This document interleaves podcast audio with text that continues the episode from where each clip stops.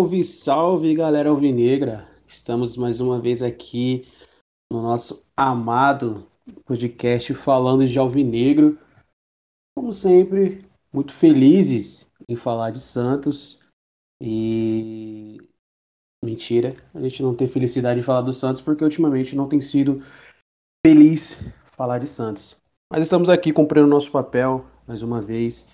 É, vamos debater os assuntos mais atuais do Peixe e amanhã entra em campo contra o Fluminense na Vila Belmiro é, em busca do sonhado, aclamado e suplicado três pontos que nós precisamos muito para sair da zona de rebaixamento e brigar, né, contra o, o Z4, contra o inédito descenso. Estou aqui com meu mano Danileiras, sempre com comentários perspicazes, maravilhosos, melhor do que Paulo Vinícius Coelho.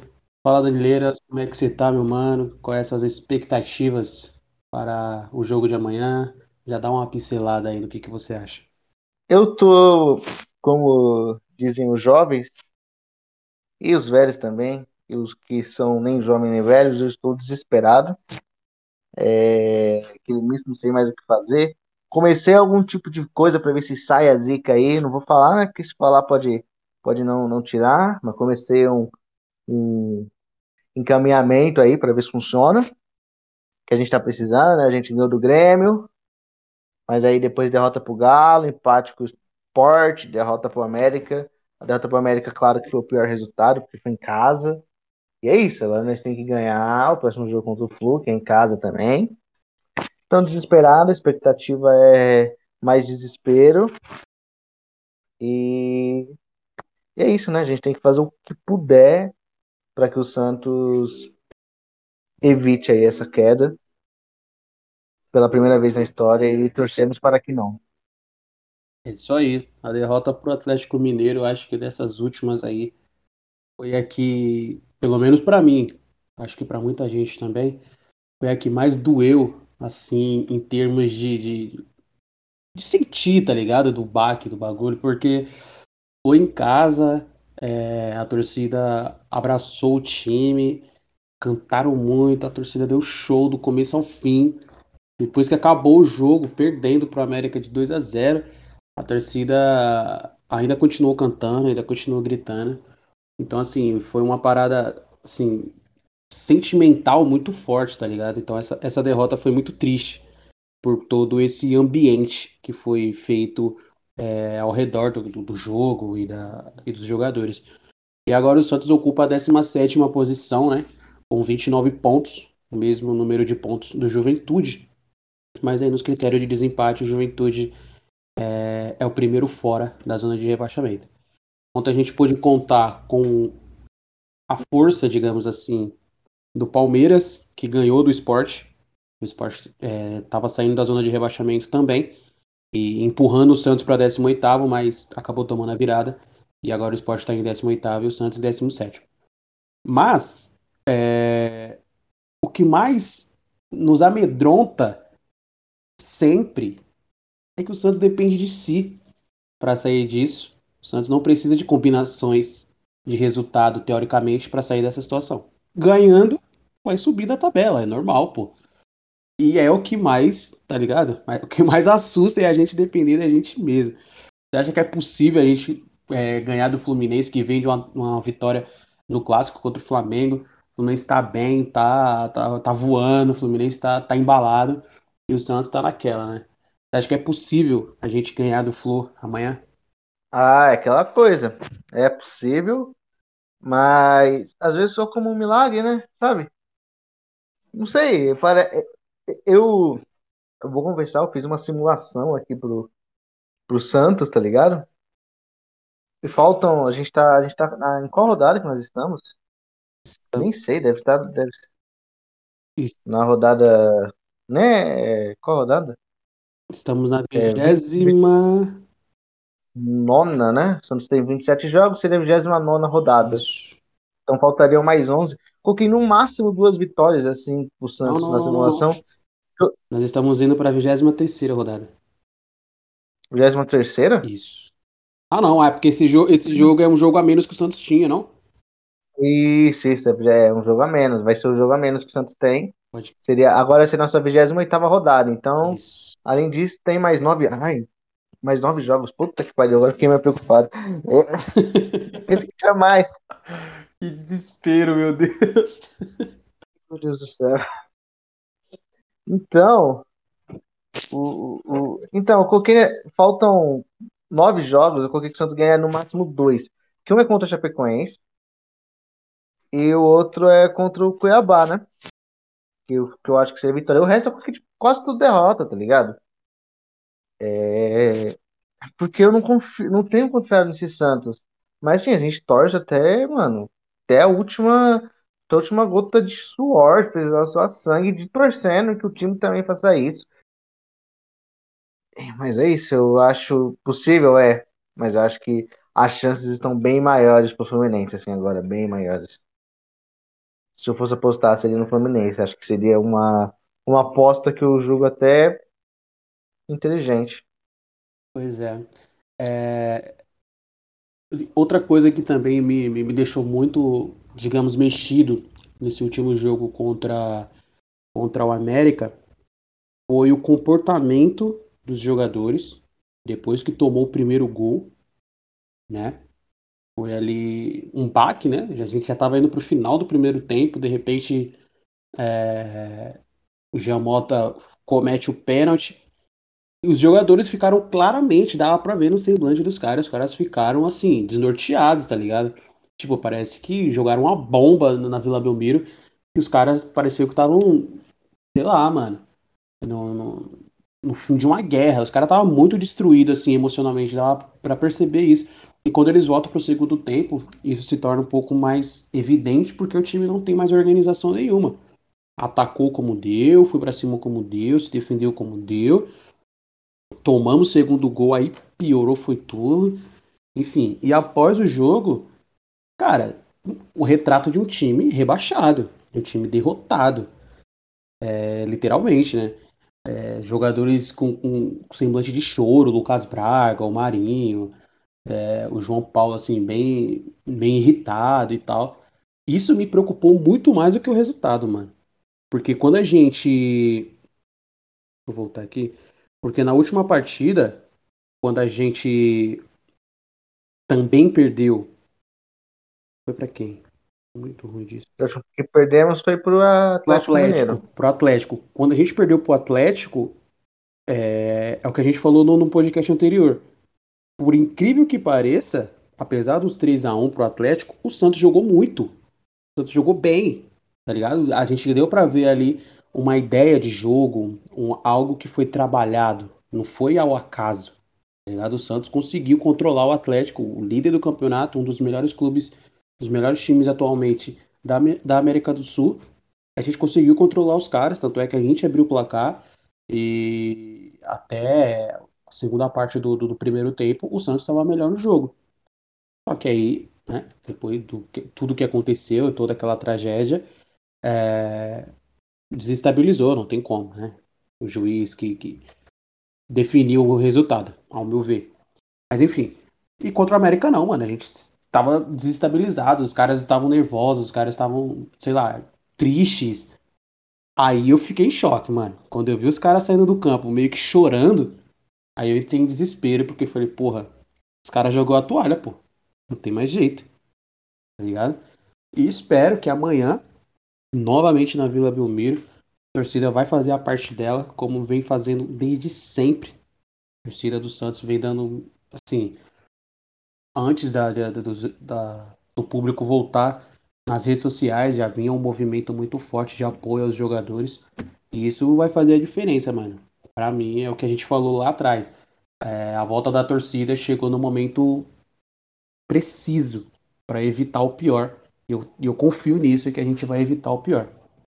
É, mas tocando a pauta aqui, que a gente havia preparado, aconteceu muita coisa nas últimas horas. É, o Santos demitiu o Mazuco, né? E o Jorge Andrade, o parceiro dele ali de, de, de função, também deve sair nos próprios, próximos dias.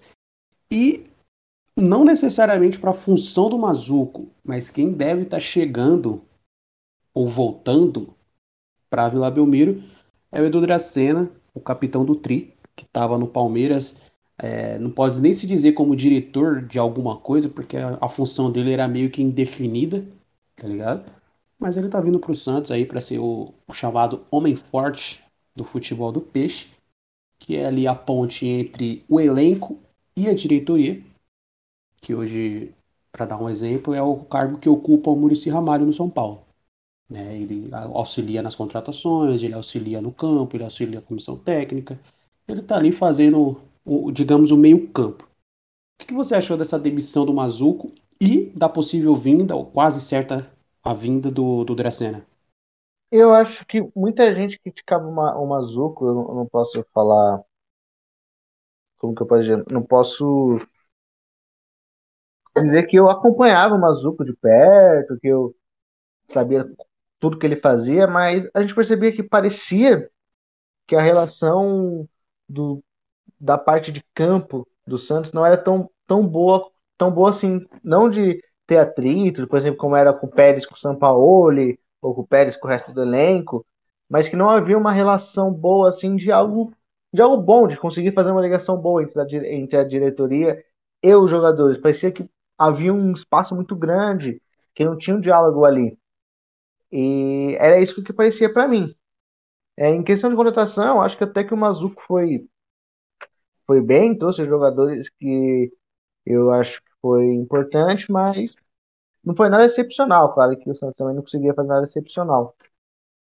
Mas, o que, que podemos dizer é que o Mazuco é um cara que foi rebaixado com o Cruzeiro, foi, não sei se foi, não, foi rebaixado com o Vasco, foi rebaixado com o Paysandu da B para C. Não sei se ele estava no Cruzeiro no rebaixamento, mas ele estava no Cruzeiro que não subiu para a Série B. Então é o cara que tem um histórico meio ruim. Torcemos que com a saída dele a gente evite isso.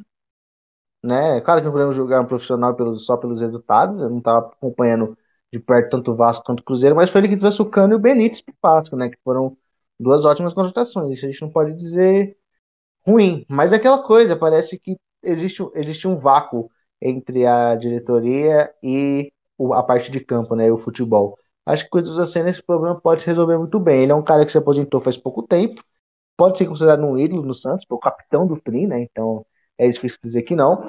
Em todo lugar que ele passou, ele era um homem, um cara forte, assim, tipo, vai.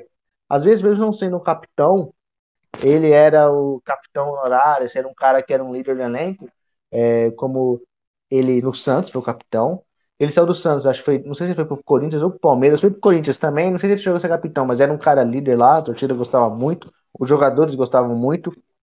Foi para o Palmeiras a mesma coisa, mesmo tendo histórico em outros dois rivais. E mesmo assim, ele mantém uma, uma imagem limpa do torcedor do Santos, do torcedor do Palmeiras, do torcedor do Corinthians, em relação a ele, porque ele é um cara que, mesmo tendo história nesses três times, né, nesses três rivais, todos são rivais entre si. Ele é um cara que o Santista não tem nada contra, o, nada contra e gosta, o Corinthians não gosta, o Palmeirense gosta, então mostra que ele tem alguma coisa ali. E eu acho que essa alguma coisa que ele tem pode funcionar muito bem como, como um gerente nessa crise. Então, é, é, é como eu falei, como eu falei lá no Twitter, é, em tese, é, meio, meio que tanto faz. Deixa, deixa eu explicar um pouco melhor. Eu acho que hoje o problema do Santos de fato é o campo, é a bola, tá ligado? Então o Mazuco, ele estando ou ficou saindo, eu acho que não faz muita diferença. Porém, o que faz diferença é, a, é, é entre aspas, a reposição, né? Porque o Dracena, ele tem esse linguajar, esse, essa experiência de vestiário, de, de, de grandes competições. É, ele não chegou a viver uma grande crise no Santos, mas ele teve momentos em que o Palmeiras é, não estava muito bem, e ele estava lá, ele era um dos líderes do elenco. Então ele tem essa experiência, essa, essa bagagem para levar para os mais jovens e tal. Ele pode fazer a diferença.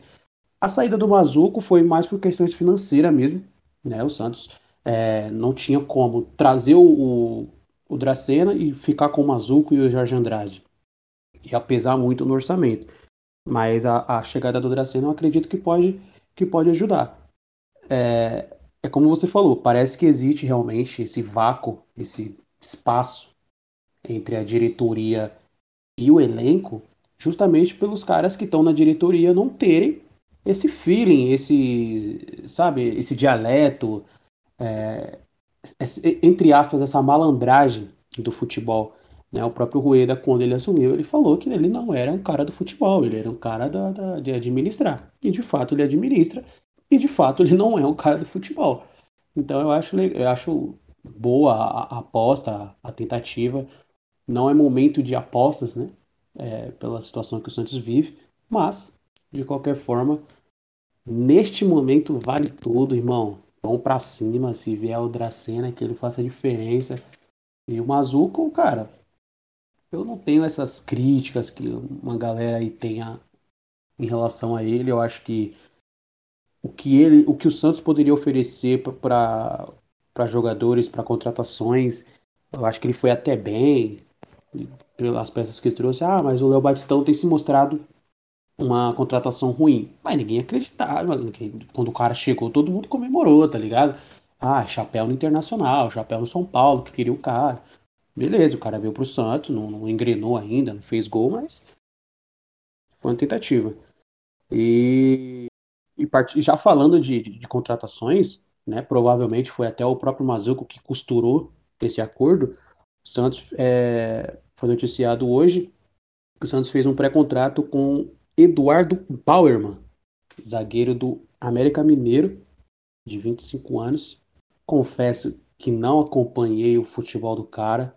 Ele foi titular na maioria dos jogos do, do, do América, tem mais de 30 jogos na, na, na, temporada. Foi titular, inclusive, contra o Santos, o camisa 3 do, do, do América. Mas não posso dizer, ah, ótima pré-contratação. Para mim, se alguém fez alguma análise dele aí, alguém acompanha mais de perto é, e quiser falar aí no chat ou quiser falar aí depois, estamos é, à disposição. Mas, de qualquer forma, é, é, aquilo, né, mano? Toda contratação que a gente fizer a partir de agora e desde o começo da temporada são apostas, mano. São apostas. Não, não, não tá vindo nenhum jogador consagrado, tirando, sei lá, Tardelli, que apesar de ser consagrado, já era uma dúvida muito grande se daria certo ou não. Para mim, vem, não vem prejudicando e nem falando, porra, que horrível. Para mim, tá fazendo um papel dele ali, tá correndo, tá tentando como todos os outros. Mas é isso. Que dê certo a contratação do, do rapaz aí, que venha para a próxima temporada. E partindo disso, falando em pré-contratações para a próxima temporada, surgiu na última semana que o Santos estava interessado no Gilberto, do Bahia. É, eu vi muita gente. É, a torcida ficou meio dividida, muita gente meio que ficou feliz com a possibilidade e uma galera ficou meio puta, porque né, não, não, não curtiu. Você gostaria de ver o, o Gilberto no Peixe? Ah, eu acho que ele é um daqueles jogadores que, cara, ele é goleador. E todo time que ele jogou, ele jogou bem. Chegou a jogar no São Paulo, ele foi bem no São Paulo. A gente. É que aquele São Paulo era uma várzea, igual que era hoje, mas ele é bem melhor do que o. Do que o. O Pablo, por exemplo. Sim. Bem melhor. Eu acho que ele é um grande atacante que pode funcionar. Eu fui ver se essa temporada ele tava bem, né? Cara, ele tem 26 jogos, começou 20, 11 gols uma média de 0.4 por então a cada dois gols ele mete a cada, a cada dois jogos ele mete uma caixa. E, bom, tendo um time que, se, que criar bem para ele, esse é um cara que vai marcar gol. Só, claro, ele é um centroavante totalmente diferente, né? Ele não é aquele cara de, por exemplo, como era o Caio Jorge, que saía da área, que criava espaço como um falso 9, por assim dizer. Não, ele é um, ele é um centroavante mais de área ali, mas é um centroavante que eu gosto muito, sempre gostei. É, não sei como que ele vai estar, tá, né, pela idade, que ele já tem 32 anos, mas ele é um artilheiro nato, gosto, acho que pode funcionar bem no Santos. E como funcionou no Bahia, como funcionou na Portuguesa, como funcionou até no São Paulo. Claro que no São Paulo ele não chegou a, a estourar tanto assim como muita gente imaginava, mas ele é um cara que é um ótimo jogador. Eu, eu pelo menos, gosto muito dele. O meu amigo que torce pro Bahia gosta demais dele também, então. Gosto do, do, do Gilberto. Gosto muito do Gilberto. É aquele tipo de, de jogador que, que quando a bola cai no pé dele dentro da área, é muito difícil o cara perder, mano. Tem que ser tipo assim, ou o zagueiro tá num dia muito bom e desarmar, ou o goleiro tá num dia muito bom e pegar. Dificilmente o cara chuta para fora, tá ligado? E é desse tipo de jogador que a gente, né, tá precisando, que a gente não tá tendo muitas oportunidades, muitos, muitas chances claras de gol, assim, claro que também é a questão da criação do meio campo, o cara também, como você disse, ele é jogador de área, ele não vai lá no meio campo pegar a bola, alguém tem que levar para ele, tá ligado? Isso faz a diferença. Mas, sobrou dentro da área, mano, dificilmente ele vai perder. Então, assim, se vier, eu vi também, eu não cheguei a ler a matéria, mas eu vi que tem possíveis concorrentes, né? Então, se tem concorrente, é muito difícil o Santos levar a melhor, dependendo de quem for. Confesso que eu não abri a matéria para ver, mas tem concorrente, já tem gente interessada. É, pelo que se sabe, ele não vai renovar com o Bahia, o contrato dele é até o fim do ano. Mas, se for o caso de, de, de vir, que venha. Tomara que venha. Tô torcendo para que venha. E é isso. É Eduardo Bauerman. Não conheço o rapaz, não acompanho o rapaz, infelizmente. Mas tomara que venha e dê tudo certo. E também o Peixe lançou. Foi hoje ou foi ontem que lançou o token? Foi hoje. Hoje, hoje teve, se não me engano, teve até uma live. É, você vê que eu nem, nem tava sabendo disso. Porque acho que a coisa do Santos tá tão maluca. Tá muito tumultuado, gente... né, mano? Claro que a gente não ficou olhando toda essa coisa de Tolkien da Vila, mas teve uma live para fazer um lançamento oficial. E eu dei uma pesquisada aqui, saiu, tipo, tem um PDF do mercado Bitcoin explicando todo, tudo que vai falar, os jogadores que estão na sexta, né, que eles chamam. E é um investimento pode funcionar, né? Para quem comprar.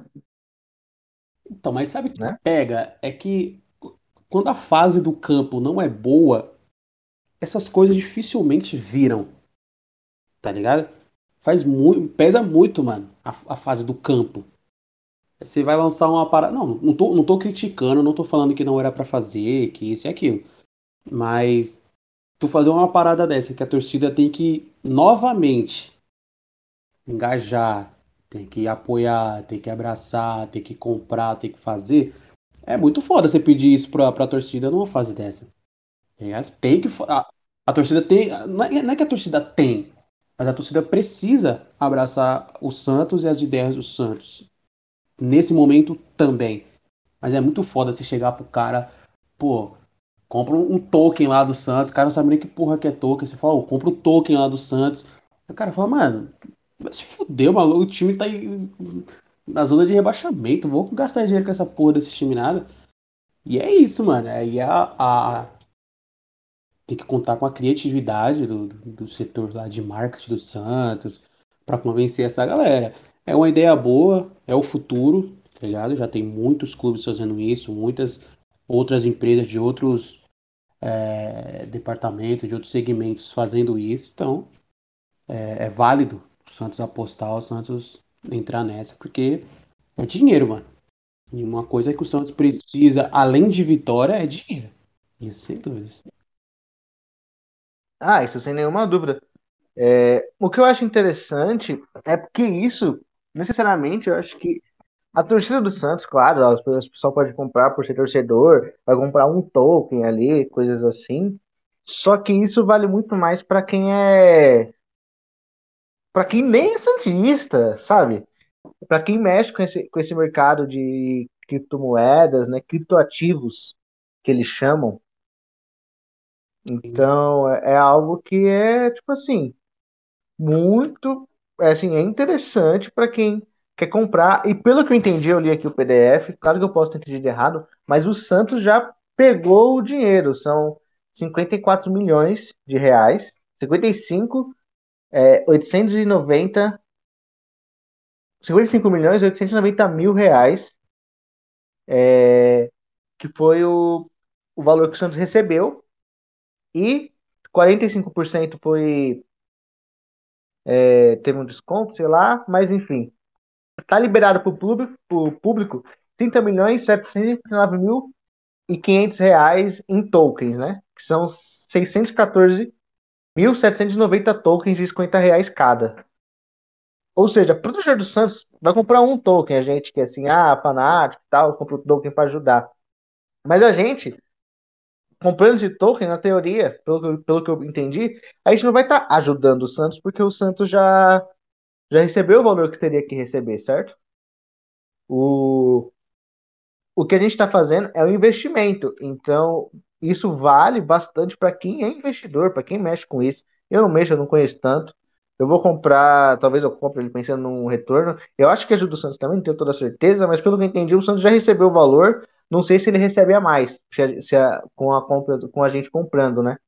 Não sei se ele chega a comprar, receber a mais, mas a gente pode comprar aqui e vender depois, pelo que eu entendi. Então é uma coisa que funciona para investidor mesmo. Né? É, um é algo que gira, né, mano? É um bagulho que não, não, não fica parado ali. Não é. Isso. Não é algo físico, por assim dizer. Isso. Mas assim, Isso mano. mesmo. Eu, eu não, não, não, vou dar mais detalhes, até porque eu não manjo. Qualquer dia a gente pode trazer alguém aí que manja da parada pra, pra dar uma aula pra gente. Mas é o que eu tô falando, mano. É o futuro e se o Santos. Se o futuro tá pedindo isso, se o futuro são as criptomoedas, as moedas virtuais, Vamos entrar nessa porra aí, velho. Vamos ver o que vai dar. Já rendeu uma grana, pode render mais. Vambora. Sem erro. Isso mesmo. É um negócio bem, é um negócio bem complicado. É interessante porque não é voltado só para para torcedor, né? Então quem não é torcedor, quem é só investidor, consegue lucrar com isso também, né? Então, eu acho interessante. É, se você é um cara que, que ganha, que ganha com isso, né? Que tem um. Que, que mexe com essas coisas, né? Essas coisas de internet aí que a gente não sabe o que é. é. Isso aí, você tá saindo bem, pode ser algo interessante. Eu, particularmente, não, não manjo muito. Eu, olha, fala, eu vou fazer aqui uma análise mercadológica dos jogadores que estão na sexta, porque eu acho interessante. Posso falar aqui, mete bala? Vamos meter bala, bala aqui, é isso aí. Ó, tem o, Ney, tem o Neymar, obviamente, né? Porque não sei se o pessoal do podcast falando só fazendo aqui novamente. O Santos está vendendo uma porcentagem do mecanismo de solidariedade da FIFA.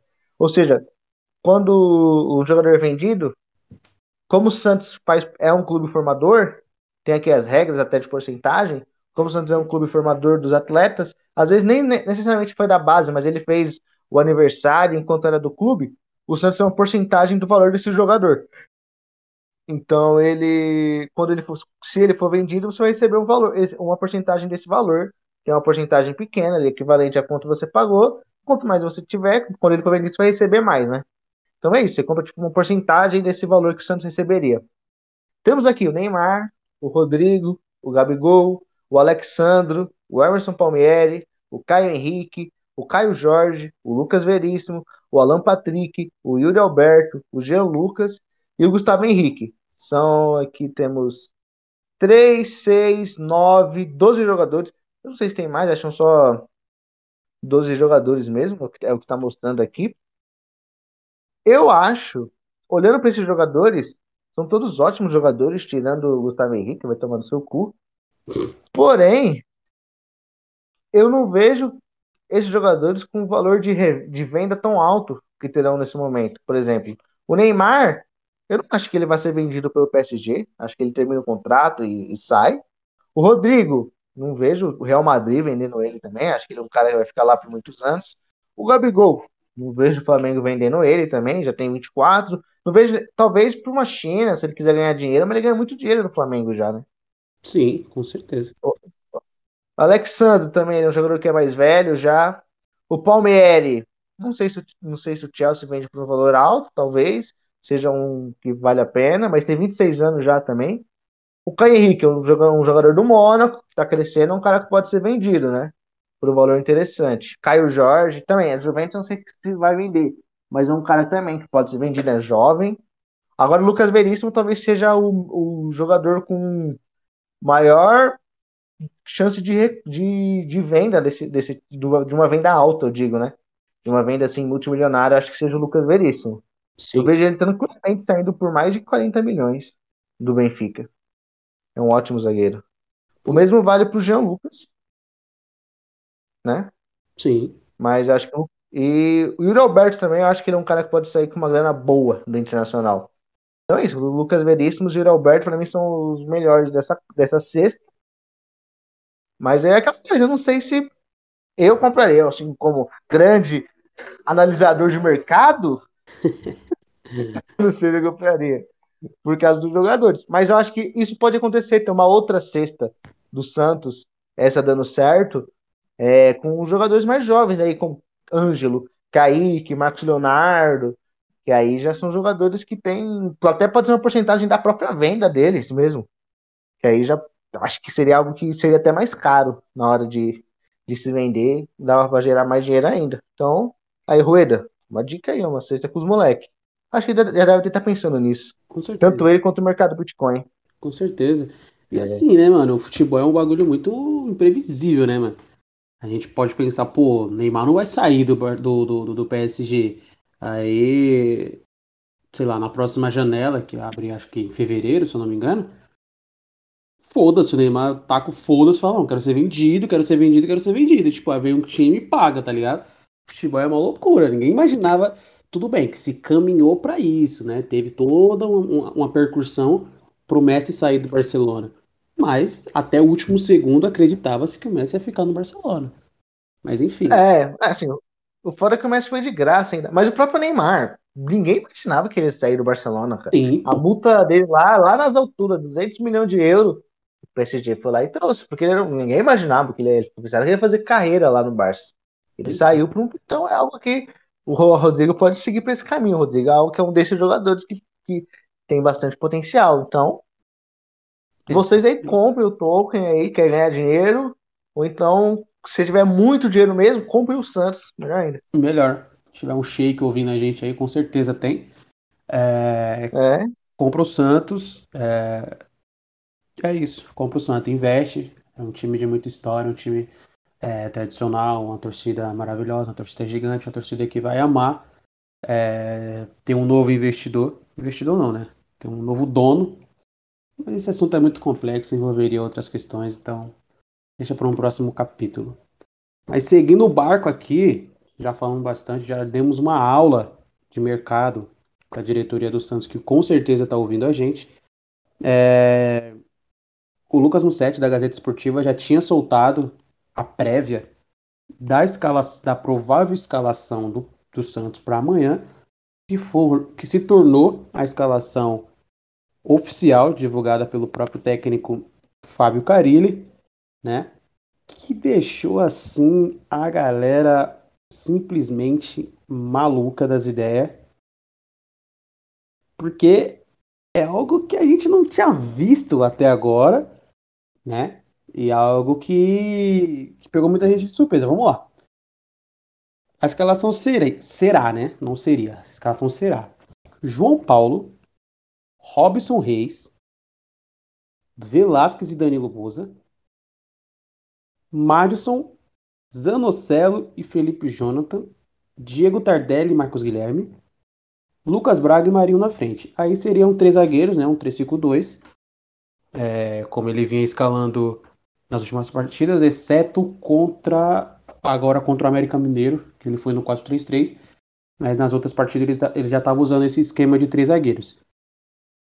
O que me pega aqui é o Robson Reis, que é um garoto que estava fora há oito jogos, ele estava se recuperando de uma lesão, está voltando agora, já voltando como titular. E além do dele insistir mais uma vez, novamente, com o Marcos Guilherme na ala esquerda. Que para mim não, não, não vai fazer sentido nunca.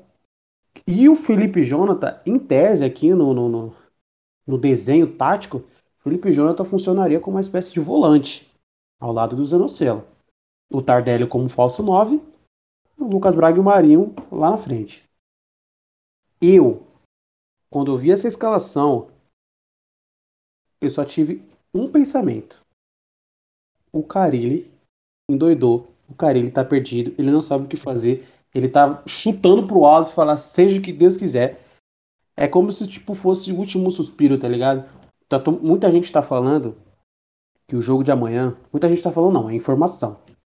Do, do Lucas Mussetti também. Que o jogo de amanhã pode definir o futuro do Carilli no Santos. Em tese, é o último jogo do cara. Se perder, tá fora. Assim, né? Usando português bem claro. Então o cara tá indo pro foda-se, mano. Assim, é aquele bagulho, mano. A gente não acompanha o treino. Quem acompanha o treino é o técnico. Ele crê pelos treinos que esse é o melhor time para ele. Então ele tá indo pro tudo ou nada, mano. É o último, último jogo, assim, né? Entre aspas. Então ele tá indo pro tudo ou nada. Mas assusta o torcedor que não tá acostumado com esses nomes, não tá acostumado com essa formação, não tá acostumado com essa forma de jogar. E que tá todo mundo em choque, mano. Tá todo mundo prevendo o pior. Eu quero a sua opinião. O que, que você acha dessa escalação? É isso que eu acho. cara, ele tá. A blublé, a blublé, a blublé.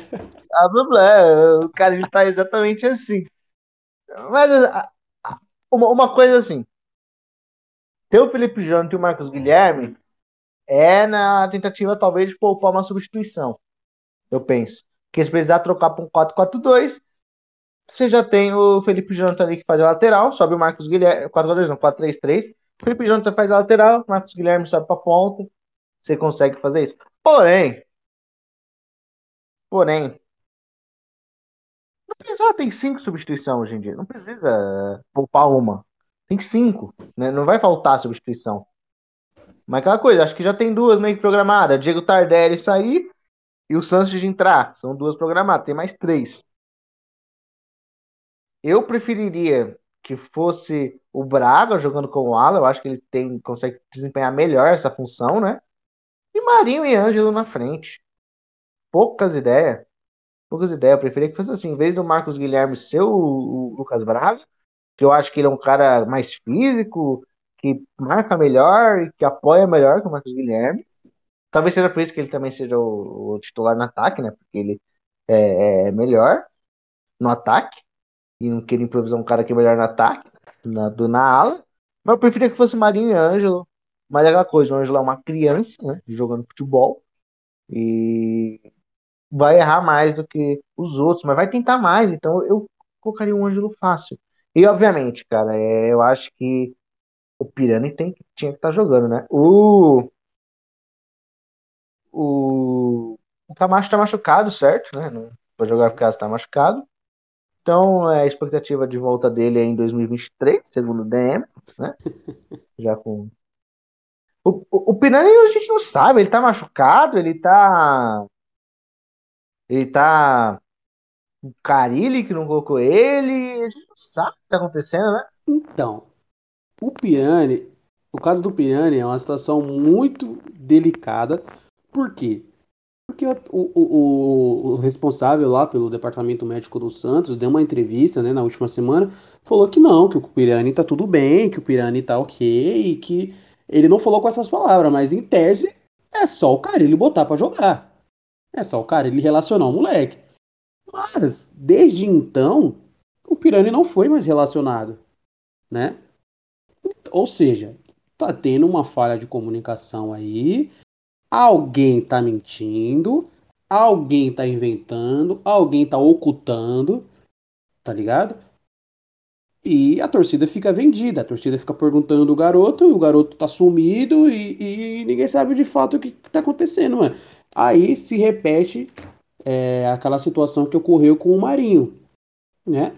Que o cara tava fudido, os caras falando que ele não tava fudido, ele veio a público falar que tava fudido, e a torcida ficava aqui, mano. Tipo, pô, o que, que tá acontecendo? cadê o cara? Tá ligado? Então, assim, mais uma vez a, a, diretoria, o departamento médico, a comissão técnica do Santos tá pecando na, na, na comunicação. A torcida só quer ser comunicada.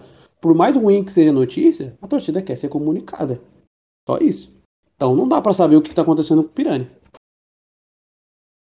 É, cabe alguém perguntar pro Carilli. É porque, mano, foda que os caras que estão na, na transmissão, eles não, normalmente não acompanham o Santos pra poder falar, né? Fazer essa pergunta que a torcida quer, que é você não escalou o Pirani por quê? Mas ele não foi nem relacionado, isso que é estranho. Sim, pô. Né? Então, tipo, e você não, não relacionou por quê? Acho que a torcida quer saber isso, talvez alguém perguntar pro Carilli. Mas é isso. Não, o cara tá fudido. Ponto. Porque se ele não tivesse, ele tava jogando. Certo? Então, tipo assim, a gente só quer entender o quão fudido ele tá, mano.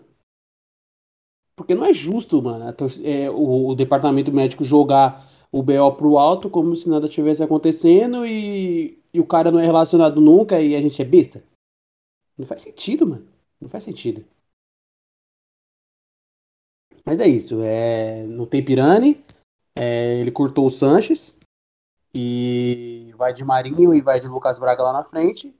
Que seja o que Deus quiser, mano. Pra mim é, é, é isso. É como se ele já soubesse de que essa é a última chance dele. E ele jogou pro alto e foda-se. Vai ver o que vai dar e seja o que Deus quiser. Contar aí com, com basicamente com a sorte. Né? Porque esse time, essa escalação nunca jogou junto. Então é basicamente a sorte. Eu também iria de Ângelo lá na frente. Eu iria de Ângelo. Na verdade, eu ia no 4-3-3, ali, feijão com arroz, tradicional, sem inventar moda. Porque é assim que o Santos sabe jogar. Assim que o Santos consegue, pelo menos, criar alguma coisa. Apesar desse último jogo que a gente jogou no 4-3-3, a gente não ter criado nada, ainda assim é a opção menos, digamos, arriscada. Que esse é o momento da gente né, jogar no, feijão com arroz, na farofinha ali, fi. Não tem como você inventar um estrogonofe agora, porque não, não tem tempo para isso. Mas, obviamente, estamos torcendo para dar certo. E já virou a meia-noite, para quem está nos acompanhando ao vivo. Então, hoje é dia de Santos. Hoje é dia de Santos, isso aí que tem a dizer. E vamos que vamos, maluco. É, hoje é o dia. Hoje é o dia. Então, só para a gente entrar nessa reta final, desse episódio, é, mais cedo eu fiz uma thread no Twitter em apoio a todo o elenco. Na verdade, eu me baseei nessa, nessa escalação que o Lucas Mussetti já tinha dado mais cedo e fiz uma thread ali apoiando os jogadores que estavam escalados. E cara, sim, mano, foi o que eu falei depois. Cada um torce do jeito que quer, mano. Do jeito que se sente melhor, do jeito que acha melhor. Eu odeio que fiquem falando como eu devo torcer e odeio falar como que as pessoas devem torcer. Porque, mano, futebol é sentimento. O que você sente, você externa. Se você está sentindo tristeza, você vai externar tristeza. Se você está sentindo, sei lá, uma esperança que veio do nada, você vai externar a parada, tá ligado? E eu escolhi apoiar, independentemente de quem seja, porque na minha mente, no meu entendimento, criticar nesse momento não ajuda em nada. Pode criticar? Pode. Eu não estou falando aqui que você não pode criticar fulano, ciclano, o time todo, a instituição, o presidente, o fundador. Não estou falando isso. Você pode, mano. Seu direito, é o que eu estou falando. Você, você, você entende que torcer nesse momento tem que ser assim. Ótimo. Parabéns. Siga torcendo, mano. Siga torcendo da forma que você acha melhor. Mas na minha cabeça, criticar não ajuda. Então, se não queremos ver o time rebaixado, eu acredito que apoiar é o melhor caminho. Então, apoiei desde João Paulo até o Carilli, tá ligado? Inclusive o Felipe Jonathan, que é um dos jogadores que eu mais critico há pelo menos um ano, que é o jogador que me tira um, um, um, um sentimento de ódio que há muito tempo eu não sentia. Mas agora, nesse momento, não vai adiantar eu xingar ele, mano. Não vai adiantar. Ele tá lá dentro, ele vai jogar, ele tá escalado como titular. Eu xingar o cara, de repente, pode fazer com que o cara jogue menos do que ele tá jogando. Então não vai ser prejudicial para ele. Porque amanhã ele pode ser vendido, ou quando o Santos for rebaixado, ele pode ser vendido, o Santos vai estar na Série B, ele pode ser vendido para um time da Série A, ele vai estar jogando a Série A, o Santos jogando a Série B. Então não é interessante para mim isso. Tá ligado? Aí muita gente desdenhando do, do, do, Marinho, como se o cara. Primeiro, que eu já eu acho a, a cobrança em cima do, carinho, do Marinho muito descabida, muito fora do, do, do, da realidade. Como se o Marinho fosse o causador de todos os problemas do Santos. Tá jogando mal pra caralho? Tá jogando mal pra caralho. Mas tem outros 15 jogadores que estão jogando mal pra caralho e não é cobrado da mesma forma do Marinho. Óbvio que ele é a nossa esperança de algo diferente. Óbvio que ele vai ser mais visado. Óbvio que ele vai ser mais cobrado. Isso é óbvio. Ele sabe disso. Tá ligado? Ele sabe disso. Mas, quando se torna uma parada, tipo, bizarra, que, tipo, mano, não pode falar o nome do Marinho, que uma parte da torcida parece que tá, tá falando o nome do diabo, aí eu já acho que é maluquice, eu já, já levo para outro lado, já penso outras paradas que nem é cabível citar aqui, mas é muito, assim, desproporcional, tá ligado? Mas enfim. Aí muita gente, é, muita gente desdenhando dessa parada e como se, tipo, nossa, eu, eu estivesse errado em apoiar os caras. Mas enfim. Eu acho que é o momento de apoiar. Eu acho que é o momento de abraçar todo mundo e vamos que vamos, porque é esses caras que tá lá e é esses caras que podem tirar a gente dessa situação. Simples assim. É, cara, é, isso é fato. Eu também não, não gosto de dizer é, como que as pessoas têm que torcer, mas eu particularmente não gosto nada de torcedor que, tipo, fala mal do time quando poderia tá apoiando, igual você fez. Eu vi a, a trade, o DR tem tudo. Eu acho que é uma boa forma. A sua página, é a, a sua página é uma página que, ah, com certeza, os deve, os jogadores devem conhecer é uma página que é até grande no Twitter. Eu acho que é uma forma. O, o, o jogador tem que saber que a gente está com ele, a gente tem que apoiar o time. Tipo, claro que não quero falar, não, você tem que torcer do jeito que você quiser. Mas eu acho que não apoiar o time, né, é uma forma que eu acho de torcedor maluco. Todo mundo pode ter suas maluquices. E sobre o Marinho, realmente, a cobrança do Marinho tem sido gigantesca. A cobrança, até, tá, muitas vezes, até xingamentos. Eu acho que, na minha opinião, ele acabou ainda traz um pouco disso, né? Quando fez aquela declaração, aquela live, é, a cobrança acabou sendo em cima dele, obviamente, pelo que ele disse. Mas muitas vezes eu acho que ainda assim é um pouco acima do que é comum, mesmo para jogador que faz isso, né? Exatamente. Mas é isso que eu penso, cara. Exatamente. Eu acho que a gente tem que apoiar o Santos. Eu apoio o Santos. Eu posso estar até descrente, mas eu apoio, mano, até até meu último suspiro, porque eu amo esse time mais do que eu amo a minha vida. Então eu apoio o Santos. Isso aí, amo o Santos. É isso, cara. Não tem outro sentimento. Se não fosse. Eu acho que às vezes, no meu caso, talvez seja o seu também, passa até um pouco do amor, vira uma espécie de doença. Se não fosse por isso, a gente não estaria aqui, mano. A gente não estaria. Exatamente. Não estaria passando pelo que tá passando, não estaria quebrando a cabeça com essa porra. Porque, mano, é, por mais que ainda achem que a gente ganha alguma coisa, que a gente tá aqui pra, pra, pra atrapalhar ou algo do tipo, longe disso, mano. A gente é torcedor, a gente gosta de falar do Santos, gosta de, de, de ter essa resenha.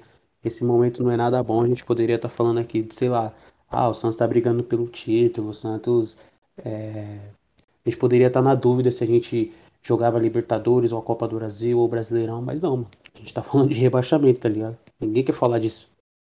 Ninguém fica feliz com isso. Então, tipo assim, se os, próximos, os próprios torcedores não se unirem, não se entenderem entre si, lá dentro que não vai ser, mano. É, essa energia, é, essa energia, tanta energia ruim quanto energia boa, chega lá dentro. Se a energia daqui de fora não for boa, lá dentro vai estar tá pior ainda. Então, assim, sei lá. É, é momento de, de, de reflexão, momento de entender o nosso espaço no bagulho, momento de entender a nossa importância, que o torcedor é muito importante. E a gente vai fazer a diferença. Tenho certeza e já vai começar amanhã, hoje, né? Vamos ganhar meio a zero. Tá ótimo, tá lindo. E vamos pra cima, vamos sair dessa situação o mais rápido possível. É isso aí. Então é isso. Fechou. Ah, é... Manda. Te, teve nenhuma pergunta no Twitter, né? Não, não, não. Eu esqueci de perguntar é, mais cedo, então a galera já nem, nem se ligou. É, aqui, no, aqui, aqui no chat também acho que não teve, porém eu recebi uma, uma no WhatsApp, uma privada aqui. Manda. Então, são. Aqui, a primeira foi: qual promessa vocês fizeram para se o Santos não cair? Não sei se você é daqueles que fala promessa antes, eu não sei como funciona bem esse negócio de promessa. Não se pode falar antes? Então, Ou pode? Então, eu não, eu não fiz promessa porque eu acredito que a promessa ela atrapalha. Pelo menos para mim. Eu não gosto é. de fazer promessa porque sempre que eu faço promessa dá merda. Tá ligado?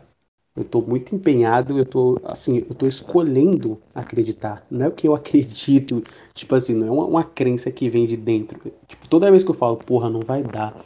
Tipo, já vem uma, uma outra voz e fala, mano, vai dar pra caralho. A gente vai virar isso, tipo, de uma forma absurda. Eu fico acreditando em coisas mágicas, mano. Porque a gente, quando a gente tá desesperado, a gente começa a se apegar numas paradas que não faz nem sentido. Tá ligado? Então promessa eu não tô fazendo não, mano. Mas que eu tô me apegando em qualquer porcaria, eu tô. Isso sem dúvida. É, é interessante. Eu já fiz algumas promessas, algumas deram certo, outras não. Porque obviamente o universo não gira ao meu redor, né? Mas aquela coisa, eu acredito eu sou tipo assim, ah, tipo, sou ateu, não, não sou um cara religioso, mas no futebol, mano, acredito em qualquer coisinha. Qualquer coisinha, tô acreditando ali. Nossa, assisti o jogo sentado com. O jogo, o jogo contra o Grêmio. Eu lembro que eu não tava assistindo o jogo. Na, eu tava na sala. O jogo contra, uh, o jogo contra o, o Grêmio. Nem era o jogo do Santos. Era Grêmio, um jogo. Grêmio Esporte, é porque o Esporte tava horrível, não tava ganhando nada. Aí o Esporte tava ganhando. E eu tava na sala quando saiu os dois gols, com a TV desligada. Aí eu falei, eu não saio aqui da sala até o apito final. Eu fiquei sentado na sala, com a TV desligada, as luzes apagadas, sentado esperando acabar. Por quê? Não sei, não faz nenhum sentido. Obviamente, isso não tá me interferindo lá. Mas, e se tiver? Eu vou mexer? Não vou, eu não vou arriscar. Tá ligado? Eu não arrisco. Ai, cara, eu, então, essa, é, é nessas brisas que eu me apego, tá ligado? Tipo, no jogo contra o Grêmio, eu não tava com a camisa do Santos. Eu não vestia a camisa do Santos por um acaso, assim, não foi, tipo, pensado. Aí já no jogo contra o América, eu falei, não vou vestir a camisa do Santos, tá ligado? E perdemos. Mas, é, não. Mas eu tentei, pô. A minha parte eu fiz, eu não vesti essa porra. Mas é isso. Exatamente. Exatamente. E ela mandou mais uma pergunta, ela tava inspirada aqui, a pessoa. Aqui, essa aqui eu achei boa. Quem vocês acham que o Ângelo encheu de porrada para nunca ser escalado? Meu irmão, acho que foi algum, algum parente de um dirigente. Não vou nem falar do técnico, porque não é o, o cara ele não é o, o primeiro que não escala o Ângelo. Né? O Diniz já não escalava tanto ele. Ele deve ter espancado algum parente de algum dirigente ali dentro. Não é possível. Não faz sentido. Eu Vou falar aqui pra você uma teoria que eu tenho. É que a diretoria vê o Ângelo com, como. Sa, porra, cara, sabe.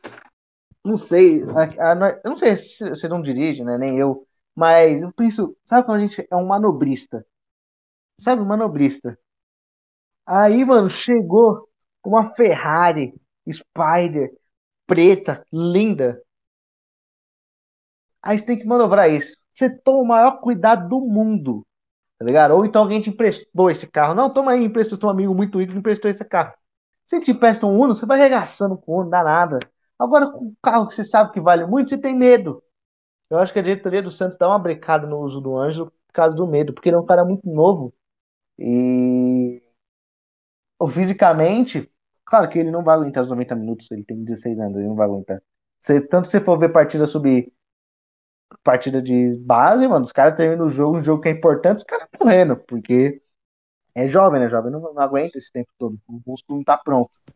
E nesse momento do Santos, precisa muito de um cara que consegue voltar para defender bem, né? Trombar com os jogadores. Coisa que o Marinho e o Lucas Braga fazem. Eu vejo um pouco disso, a parte da defesa e a parte do medo de riscar a nossa Ferrari. Faz sentido, faz sentido, até pela questão da exposição, né? É, a torcida do Corinthians é, falava isso sobre o Pedrinho, né? Do, que agora tá no, no, no Shakhtar. Falava que os técnicos que passavam pelo Corinthians tinham medo de usar o Pedrinho para não quebrar o Pedrinho, até porque o Pedrinho ele, ele é muito sensível, digamos assim, e para também não expor o cara aos olhos do time de fora, o que para mim não faz muito sentido, uma vez que é, é dinheiro, estamos falando de dinheiro, e tipo, mano, você vai acabar com a carreira do cara se você não botar ele para jogar, pô. Não faz sentido isso. Sim. Mas essa primeira, essa primeira tese faz sentido. De, tipo, ele é muito jovem, então ele é muito novo. E, mano, por mais que eles tenham a recuperação mais rápida do que jogadores mais velhos, se quebra um moleque desse aí, mano, pra ele voltar no mesmo nível que era antes, é muito difícil, mano. Muito difícil. A gente lembra do Ganso, quando o Ganso se machucou, que acho que ele zoou o joelho lá, que ele voltou, o cara tinha medo de, de, de, chutar de fora da área. Acho que ele achava que o joelho dele ia voar junto com a bola. Então faz muita diferença quando Sim. se machuca assim muito jovem, porque você não volta com aquela confiança que você tinha antes. Nego velho que já se machucou 30 vezes, ele conhece o corpo, ele sabe como que o corpo reage depois de uma lesão. Tá ligado? Então os caras né, atalho. Já um, um, Isso mesmo. Mas é isso, eu acho que é. O Ângelo precisa jogar, por mais que não entre como titular. Porque cinco minutos é sacanagem também, pô. O cara pega na bola uma vez só. Não tem o que fazer. A não ser que ele pegue uma bola no meio de campo, faça igual aquele gol do Giovanni contra o São Paulo, que ele sai do meio de campo e corta todo mundo e corre e joga a bola no ângulo. Que é muito difícil cara, nessa situação. Cara, é... teve tantos jogadores do Santos que fizeram um gol pegando a bola lá de trás. Teve o Neymar, teve o Rodrigo, teve vários. Eu jamais imaginaria que você ia citar a porra do Giovanni, mano. todo, todo respeito, que nossa, o Neymar contra o Inter, o Neymar contra o Atlético Mineiro, o Rodrigo lá na Libertadores. O Tamarinho deve ter tido uns gols desse. O Giovanni foi talvez o exemplo que eu menos esperava. Foi muito bizarro, pô.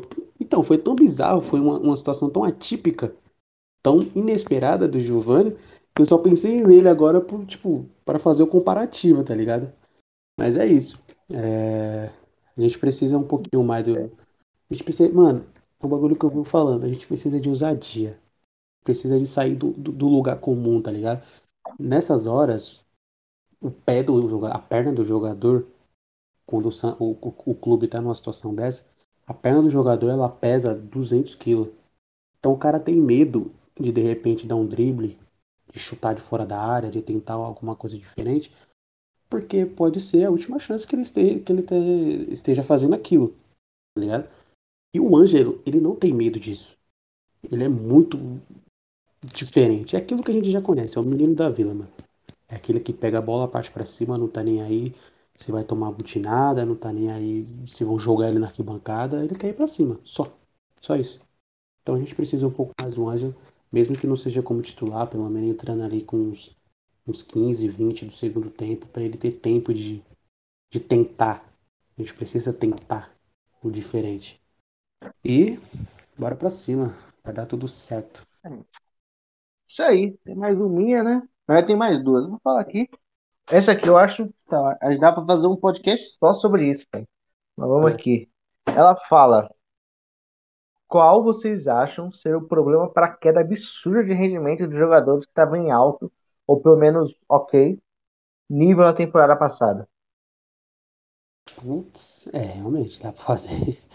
Dá pra fazer um podcast inteiro só com esse tema aí, mano. Mas assim, só pra gente dar uma, uma longuíssima abreviada nesse, nesse tema. Ao meu ver, é, são uma coisa puxa a outra, tá ligado? Quando você tem um time bom, ainda que você seja mais ou menos, você fica bom. Agora a gente fala sobre o Zelov, o André, que jogava com Neymar, Ganso, Elano, Léo. Quando você é mais ou menos, você tá no time bom, você fica bom. Agora quando você é mais ou menos e você tá num time ruim, você fica horrível. O jogador fica horrível. E um foi tipo, é como se, se, se os caras estivessem num, num, num cabo humano, tá ligado? Onde um foi caindo e puxando o outro. Um foi caindo e puxando o outro, um foi caindo e puxando o outro. Jogadores que, em tese, são ok, já não conseguiram ser ok. Jogadores que, em tese, eram ruins, já não conseguiam, já não conseguem mais nem ser ruins. Os caras estão péssimos. Então, eu acho que, resumidamente, é isso, mano. Uma coisa vai levando a outra. É, é, é tipo, o, o Marinho olhar pro Lucas Braga, o Lucas Braga tá, tipo, pisando na bola. Tá amassando a bola. O Lucas Braga olha pro Marinho, o Marinho, de três bolas que pega, 15 ele chuta no alto. Aí você olha, é. pro, olha pro Felipe Jonathan, Felipe Jonathan erra passe de meio metro. Então, tipo, nada se ajuda. Eu acredito nessa parada. Às vezes eu fico viajando nessa parada de energia, mas é basicamente isso, mano. A energia do bagulho tá lá embaixo. Tá lá embaixo. E todo mundo tá lá embaixo. Então por isso que eu falo do Ângelo, que é um moleque que tem essa possibilidade de quebrar isso, porque ele não tá nem aí pra isso, mano. Ele só quer ir pra cima, ele só quer fazer o diferente. Então, tá todo mundo lá embaixo, porque tá todo mundo se puxando para baixo. É sentimental, é mental, é várias brisas, mano. É, é, é, tudo isso, não tem como falar que não. Eu acho que um ponto crucial do que era ano passado para esse ano. Assim, vamos lá. Ano passado, Santos chegou na final da Libertadores, mas de forma, vamos falar assim, de forma geral, não foi tipo, porra, o Santos tá, os jogadores estavam bem, muito bem. O Brasileirão foi sofrido, a gente sofreu para ir para pré-Libertadores. Perdemos feio na Copa do Brasil, perdemos pro Ceará, dois jogos sem dar um chute no gol. Só que aconteceu uma coisa que foi a Libertadores foi algo muito específico, porque era dava um dava uma coisa pro jogador que é a possibilidade, a possibilidade de ser campeão da Libertadores. E lá os caras davam vida, se matavam em campo. É, principalmente quando é, o, o jogo contra a LDU a gente ganhou da LDU, né? Lá, lá em LDU. e empatamos em casa ou perdemos, não sei. A gente empatamos em casa, se classificamos. Aí foi contra o Grêmio e a gente ganhou do Grêmio jogando muito, sabe? Acreditando. Aí, cara, para que a gente pode ser campeão chegando no semifinal, sabe? todo aquele negócio. E pareceu que o Santos jogou mais do que jogou. Porque, assim, claro que o time do Santos era ótimo. Era o Soteudo, tinha o, o Carlos Jorge estava jogando muito bem. O Marinho estava jogando. O Marinho não tem a mais diferença. Ele era o melhor jogador da América e, e ele se matou para basicamente se matou pelo Santos para jogar final bem da Libertadores. Não jogou bem, né? Mas ele se matou ali pelo Santos para da Libertadores. O time do Santos eu senti que foi, aconteceu muito isso, principalmente com o Marinho. Se doou muito ali na Libertadores, muito, e perder a Libertadores abalou todo mundo ali. Todo mundo, a perda da Libertadores abalou todo mundo, obviamente, né? Abala, como abalou a gente, abalou todo mundo. O próprio Marinho falou isso. E tal, fisicamente cobrou. O Marinho foi cobrado por tudo que ele fez temporada passada fisicamente. Você vê que a explosão dele não tá igual à da temporada passada, velocidade. E é meu, aí o Lucas Braga também, que evoluiu, aí, aí também caiu por causa provavelmente da perda da Libertadores. O time tá muito envolvido com aquilo. Eu acho que o mental atrapalhou muito. Aí quando você sai de uma possibilidade de ganhar uma Libertadores, aí tem a pressão para não ser rebaixado. E são dois sentimentos muito diferentes. Um sentimento te engrandece, o outro te coloca contra a parede. Eu acho que o time do Santos não lida bem com a pressão, porque quando era para ganhar do Palmeiras na final da Libertadores, já era pressão ali, pressão para ganhar. O Santos foi colocado contra a parede. O time não jogou bem. Mesma coisa do Palmeiras. O Palmeiras também foi colocado contra a parede. Não jogou bem, mas acabou sendo o campeão. Mas o Santos foi colocado contra a parede, não respondeu bem. E isso é, funciona bem para esse time. Só que a diferença do ano passado é o Marinho não está em boa fase, não tem Pituca, não tem Soteudo, não tem Veríssimo, não tem Luan Pérez. O Pará, que temporada passada estava jogando muito, a gente esquece porque foi horrível. O Pará jogou muito bem a Libertadores. Na final estava sendo tão jogador, mas ele acabou falhando, mas acontece. Mas estava jogando muito o Pará. Caiu muito de rendimento também, porque perdeu o Libertadores fisicamente, um cara já mais velho. Felipe Jonathan, mesma coisa. Todo mundo ali caiu muito. A gente perdeu nossos dois melhores zagueiros, perdeu nosso segundo melhor jogador de campo, que é o Soteudo, o nosso, nosso terceiro, que é o Pituca. Saiu mais alguém do meu campo? O Sandri se machucou, então o time do Santos perdeu muito. E o Marinho também não tá bem, aí é, nossa, aí, aí vem a pressão para não cair, e é difícil demais. Então acho que esses são os pontos. Cara, eu falei pra caralho, porque como dava pra fome, a gente vai fazer um podcast sobre isso. Exatamente, pô. A, a, a, de fato, a Libertadores foi um, um divisor de águas, tá ligado? Foi uma parada que pesou, mano. Tipo, mano, eu tenho certeza, certeza absoluta, que se o Santos tivesse sido campeão da Libertadores, ia ser o efeito inverso, tá ligado? Esse, esse elenco que até hoje ninguém explica como chegou naquela final. Também ia, ninguém ia conseguir explicar como que o Santos ia estar brigando lá em cima. Eu tenho certeza que o Santos, se o Santos tivesse sido campeão da Libertadores, a gente ia estar brigando pelo título brasileiro. Ponto. Sem dúvida. Porque, tipo, mano, é o efeito, mano. O efeito, tá ligado? A Libertadores, a forma que a gente perdeu aquela porra no último minuto, mano, foi um, uma espadada no peito de todo mundo, mano dos jogadores e da torcida. Porque a gente acreditava pra caralho. A gente, assim, a gente meio que caiu de paraquedas, entre aspas, naquela final.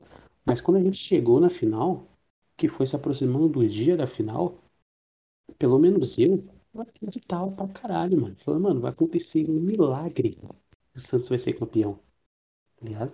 E eu tenho certeza que os caras também pensavam da mesma forma. Então a gente perder daquela forma desestabilizou todo mundo, bagunçou todo o, esquema, a mente dos caras, os caras devem sonhar com aquele gol até hoje. O Marinho deve sonhar com aquela partida até hoje, porque ele não jogou nada. E ele falou no final dela. Eu não tava bem, não joguei bem, hoje eu não fui o Marinho. Simples assim. Foda. Mas é isso. Tem mais uma aí? Tem mais uma. Essa aqui também dá pra fazer só um podcast sobre essa. Caramba, a menina tava inspiradíssima. É, ela falou: Acreditam que teremos que esperar mais um raio cair na vila e surgir mais um moleque que vai nos dar títulos? Ou vocês veem o Santos montando um time competitivo nos próximos anos sem depender tanto da base? Então, esse raio, em tese, seria o Ângelo, né? É, pelo que vem se, se Concordo. pelo que vem se construindo, pelo que vem se, se mostrando, o raio seria o Ângelo. Mas se o moleque não sai do banco, se o moleque não, não, não entra em campo, não tem como ele ser um raio. É, os raios que a gente teve ao longo da história foram em momentos críticos que os caras se tornaram, que, que os caras estavam ali meio que pra ah, tem aqui um menino. Os caras se tornaram protagonistas, tá ligado? Lá em 2002, com, com o Robinho e com o Diego, os caras se tornaram protagonistas porque estava na merda. É, em 2009, logo depois que a gente se livrou do rebaixamento, em 2008, em 2009 subiram os moleques porque o Santos estava na merda. E aí veio, veio o Neymar, veio o Ganso, veio outros como o Felipe Jonathan, Felipe Jonathan não, perdão, Felipe Anderson, enfim. É, foram moleques que se subiram para fazer parte e acabaram tomando protagonismo. O Santos, o, o Ângelo só faz parte, mas não é acionado. Então não tem como ele ser protagonista. Montar um elenco é. com a situação financeira do Santos, eu acho muito difícil. Então, em tese, a gente teria que estar em alguém. Mas não tem como. Eu vejo algo que o Santos espero que o, o Santos não seja rebaixado, eu torço todo dia. Se não seja rebaixado, mas que vai fazendo algo que eu senti que aconteceu em, em, talvez em 2010 o Santos montou um time não era um time estrelado um time é, como que eu posso dizer um time que gastou milhões para montar, como fez o Atlético Mineiro agora, como fez o, o Flamengo, como fez o Palmeiras. Não, pegou ali, ó. Nossa zaga já era Durval e do Dracena, né? Veio Durval e do Dracena, dois zagueiros bons, os laterais também, os laterais, não lembro quem eram os laterais de 2010. Pará tava nessa, né? O Pará já tava, já tava no time. Pará, Danilo, Alexandre. É, eu acho que o, esses dois chegaram depois, não?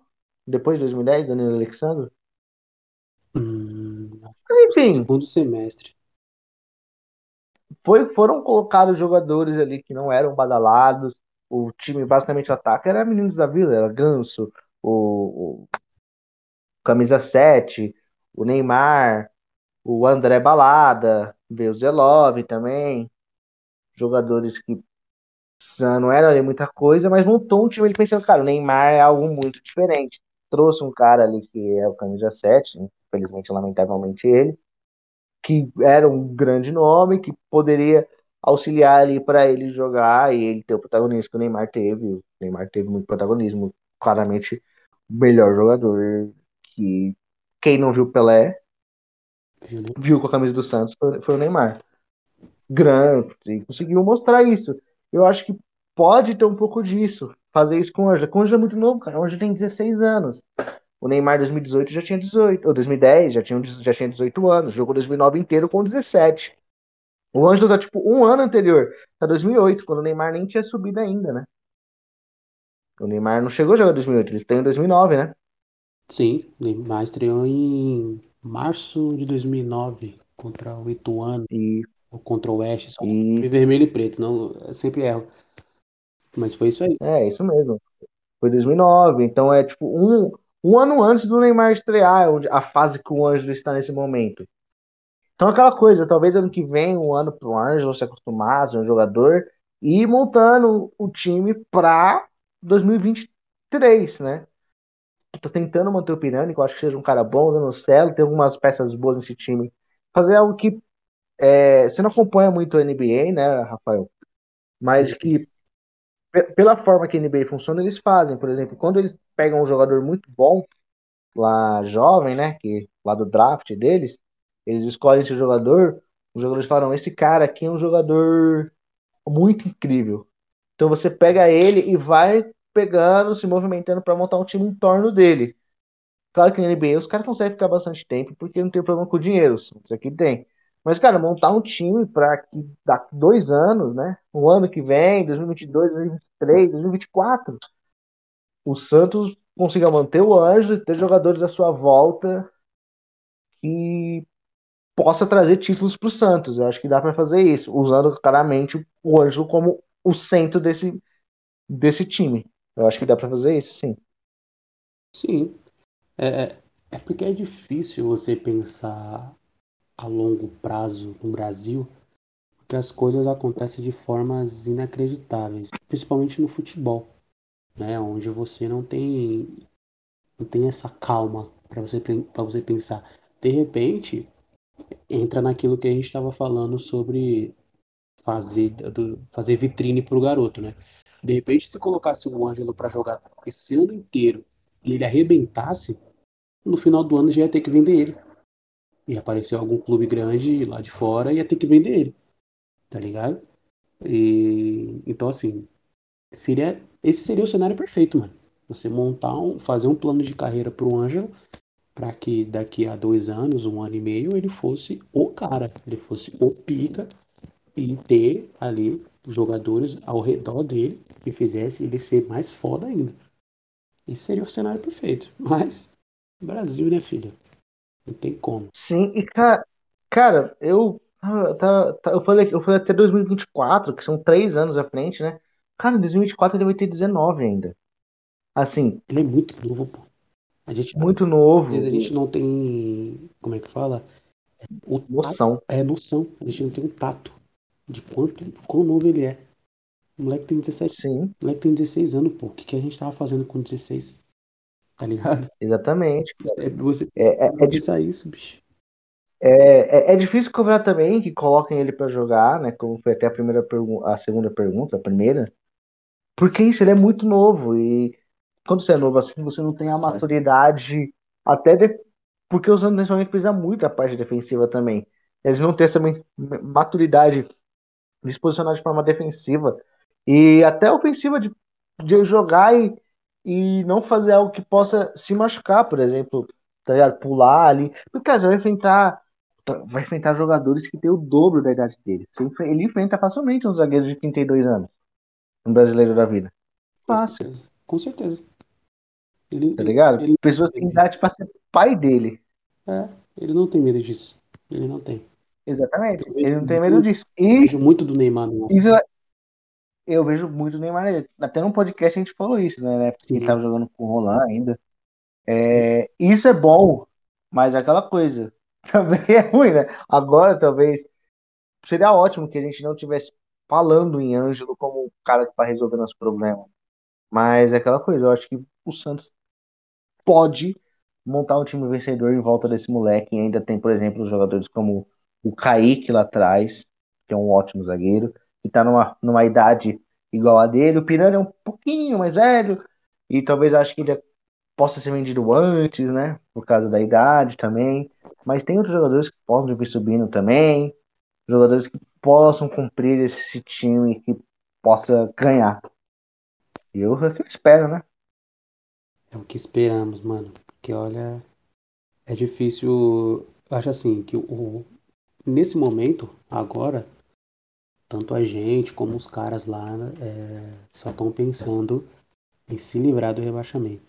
Mas tipo assim, quando acabar o, o campeonato, com fé em Deus, a gente permanecendo, é, pensar no próximo ano tem que pensar uma, de uma forma totalmente diferente do que foi 2021. Assim, né? Tipo, ah, dá pra deixar isso. Não, é, é totalmente, tipo, é 100%.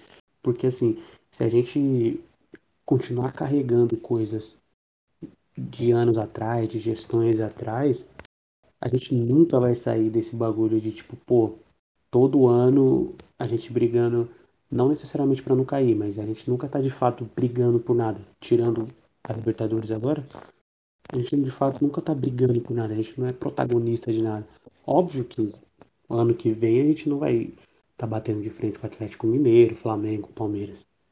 Mas, mano, não é possível que hoje, que hoje não, que, no, que em pouco tempo a gente não consiga se organizar a ponto de estar tá ali com Fortaleza, com Atlético Paranaense, que são times que, teoricamente, teoricamente não, são times é, inferiores, digamos assim, ao Santos em termos de tradição, de história e tudo mais, que estão lá, pô. Os caras estão brigando por G4 enquanto o Santos está brigando por, por zona de rebaixamento. Óbvio que fizeram por onde, os caras têm é, um, um, histórico de, de, de modernização, histórico de, de reorganização financeira e tal.